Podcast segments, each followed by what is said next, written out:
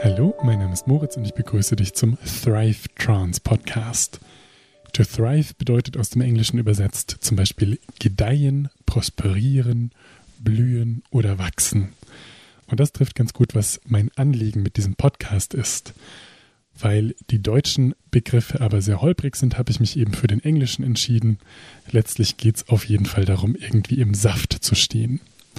Und in diesem Sinn werde ich hier Audioformate anbieten, die man für Meditationen, für Selbsthypnosen oder Trance-Induktionen nutzen kann.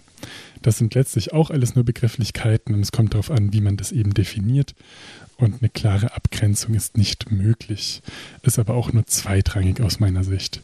In jedem Fall sollen die Folgen dich eben einladen, achtsam mit dir zu sein, dir was Gutes zu tun, deinem inneren Ruf folgen zu können und eben allgemein möglichst gut im Saft zu stehen.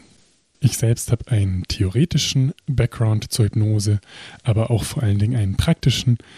Insbesondere als ich früher Leistungssport gemacht habe, da habe ich das sehr gut für mich nutzen können, auch wenn ich das damals noch gar nicht Selbsthypnose genannt habe und glaube, dass das maßgeblich dazu beigetragen hat, dass das ja irgendwie ganz gut geklappt hat und deswegen finde ich es eine schöne Idee, dieses Tool eben in diesem Rahmen auch niederschwellig zugänglich zu machen.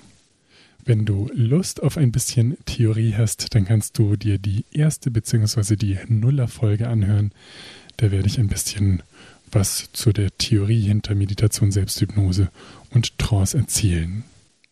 Wichtig ist noch, dass die im Rahmen dieses Podcasts angebotenen Audiodateien eben eine starke Einladung sind, in hypnotische Trance zu gehen. Das ist ja der Witz an der ganzen Sache. Und deswegen solltest du die nur in einer ruhigen und sicheren Umgebung anhören, unter keinen Umständen etwa im Straßenverkehr und auch nicht, wenn du irgendwelche Drogen genommen hast, ausgenommen vielleicht Kaffee. Sie sind auch kein Ersatz für eine konventionelle medizinische Behandlung in irgendeiner Art und du solltest sie nur anhören, wenn du dich in einer psychisch stabilen Verfassung fühlst und auch keine psychopathologisch auffälligen Befunde diagnostiziert bekommen hast. Wenn du dir nicht sicher bist, sprich am besten mit deinem behandelnden Arzt. Wenn du Fragen, Wünsche oder Anliegen hast, dann melde dich gerne bei mir unter mail.moritzbinder.com. Kannst auch gerne auf meine Webseite gucken, ebenfalls ganz einfach moritzbinder.com. Und für jetzt wünsche ich dir alles Gute, halt die Ohren steif. Tschüss.